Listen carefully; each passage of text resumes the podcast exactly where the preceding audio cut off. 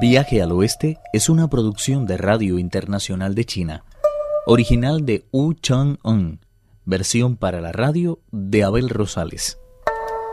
Primera parte. El emperador contó a sus súbditos detalladamente todos los detalles de su paso por el mundo de los muertos. Todos los ministros felicitaron al emperador por su buena estrella y enviaron noticia de lo ocurrido a todos los rincones del imperio, de donde se recibieron entusiastas muestras de adhesión. Emocionado, Chun decretó una amnistía general para todos los presos de su reino. No contento con eso, pidió una lista de todos los condenados a muerte, cuyo número, según los datos suministrados por el Departamento de Justicia, ascendió exactamente a 400 personas. Antes de ser ajusticiados, Chun les concedió un año de libertad para que volvieran junto a sus familias y pusieran en orden todas sus posesiones y asuntos. A tan acertada decisión siguió un nuevo decreto por el que la corona se comprometía a cuidar y a velar por el bienestar de todos los huérfanos. Concedió al mismo tiempo la libertad a más de tres mil doncellas y concubinas del palacio, a las que desposó con dignos oficiales de sus ejércitos. A partir de entonces, su reinado fue auténticamente virtuoso, como afirma el poema. Grande es, en verdad, la virtud de gran soberano de los Tang. Bajo su férula, el pueblo llano ha conocido más prosperidad que bajo la de los mismísimos Yao y Shun. Tan abundante corazón por fuerza ha de contar con el beneplácito del cielo haciendo que la prosperidad alcance hasta la decimoséptima generación. Después de poner en libertad a los presos y a las doncellas de la corte, Chun hizo público un nuevo decreto que mandó fijar en todo el imperio y en el que decía, a pesar de ser ciertamente vasto, el universo está regido por el sol y la luna. De la misma forma, el mundo, aunque inmenso, debe su orden a la virtud y al bien obrar si es el provecho personal lo que rige todos tus actos, ten por seguro que encontrarás tu castigo en esta misma vida. Si, por el contrario, cuando das superas a cuanto recibes, la felicidad te aguarda no solo en el cercano recodo de la vida futura, sino también en el de esta. La máxima sabiduría consiste en seguir siempre los dictámenes de la conciencia. Diez mil hombres violentos no se pueden comparar con uno sencillo y bueno. ¿De qué te sirve estudiar aplicadamente los sutras si no practicas la misericordia en el bien? Vano es aprender las enseñanzas de Buda si solo pretendes hacer daño a los demás. A partir de entonces, no hubo en todo el imperio una sola persona que no se entregara a la práctica de la virtud. El emperador convocó después a no pocos de sus más directos colaboradores y les confió la publicación de una orden por la que invitaba a todos los monjes del imperio a tomar parte en la gran ceremonia de la tierra y el agua, que se iba a celebrar por todos los espíritus olvidados que habitaban en la región de las tinieblas. La orden alcanzó hasta el último rincón del reino, interesándose los gobernadores de las diferentes provincias en enviar a Chang'an con el fin de tomar parte en la ceremonia a los monjes de su territorio más famosos por su vida virtuosa. Tang Taichun pidió entonces a Fu Yi, historiador oficial de la corte, que escogiera al monje más digno de todos para presidir la ceremonia. Pero en vez de eso, Fu Yi sometió al trono un informe en el que se dudaba de la bondad de las doctrinas de Buda y en el que, entre otras cosas, se decía las enseñanzas importadas de Occidente no reconocen la relación existente entre el gobernante y sus súbditos y el hijo y su progenitor.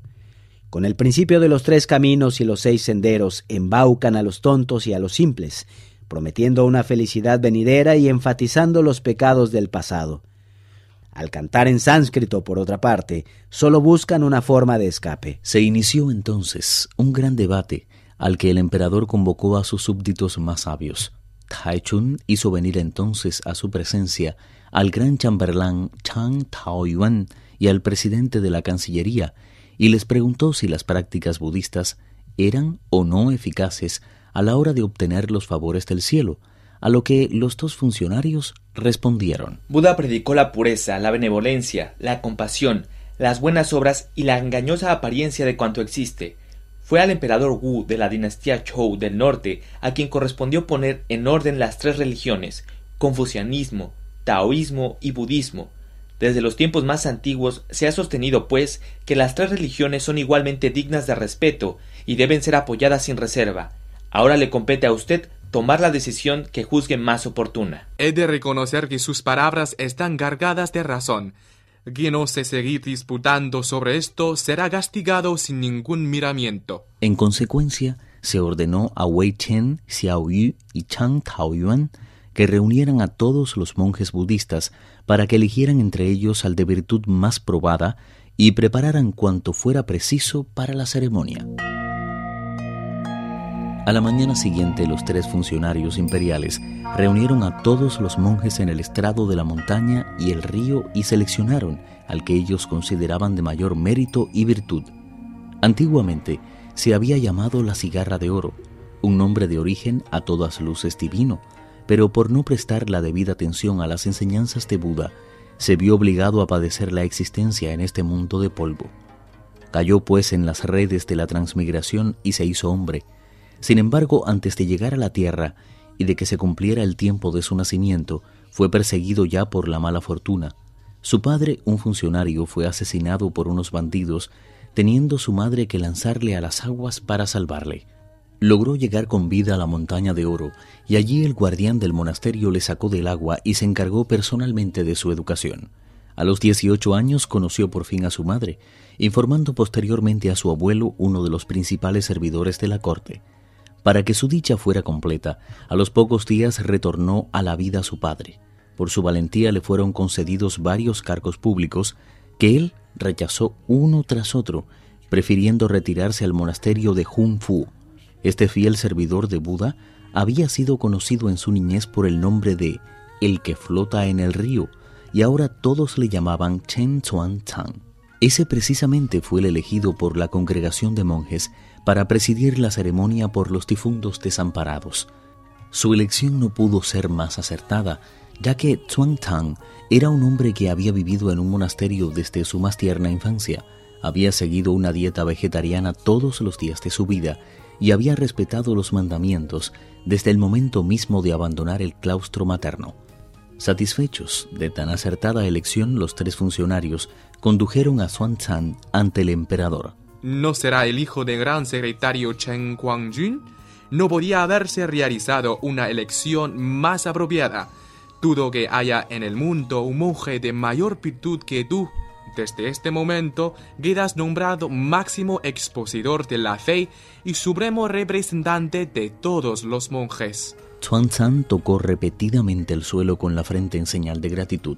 Como emblemas de su nuevo cargo, recibió una túnica tejida con hilos de oro de cinco colores, un sombrero del Buda Vairocana, gran sol y esencia espiritual primal, es el rey girador de la rueda que se sienta en el centro o eje de un círculo rueda, y un cinturón de perlas y jade.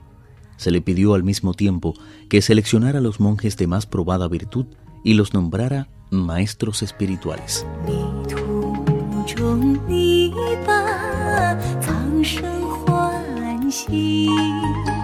Tras consultar a los hados, se determinó que la fecha más propicia para la celebración de el gran festival de la tierra y el agua era el tercer día del noveno mes. Taichun acudió al monasterio el día y hora prefijados, acompañado de sus parientes y altos funcionarios, tanto civiles como militares. Con sumo respeto, todos los grandes dignatarios quemaron incienso y escucharon la lectura de los textos sagrados. De todo ello, tenemos como testimonio un poema que afirma: Cuando la estrella de Chengguang cumplió los 13 años de edad, el emperador convocó a todos sus súbditos para escuchar los libros sagrados. El salón de la gran promesa parecía un remedio del cielo. Todos se reunieron en tan espléndido templo por deseo y gracias del mismo emperador. La cigarra de oro presidió los oficios que tanto bien había de reportar a los espíritus de los condenados. Habló de la necesidad de obrar siempre el bien y se extendió en la exposición de los tres modos de vida. Viaje al Oeste, uno de los cuatro grandes clásicos de la literatura china.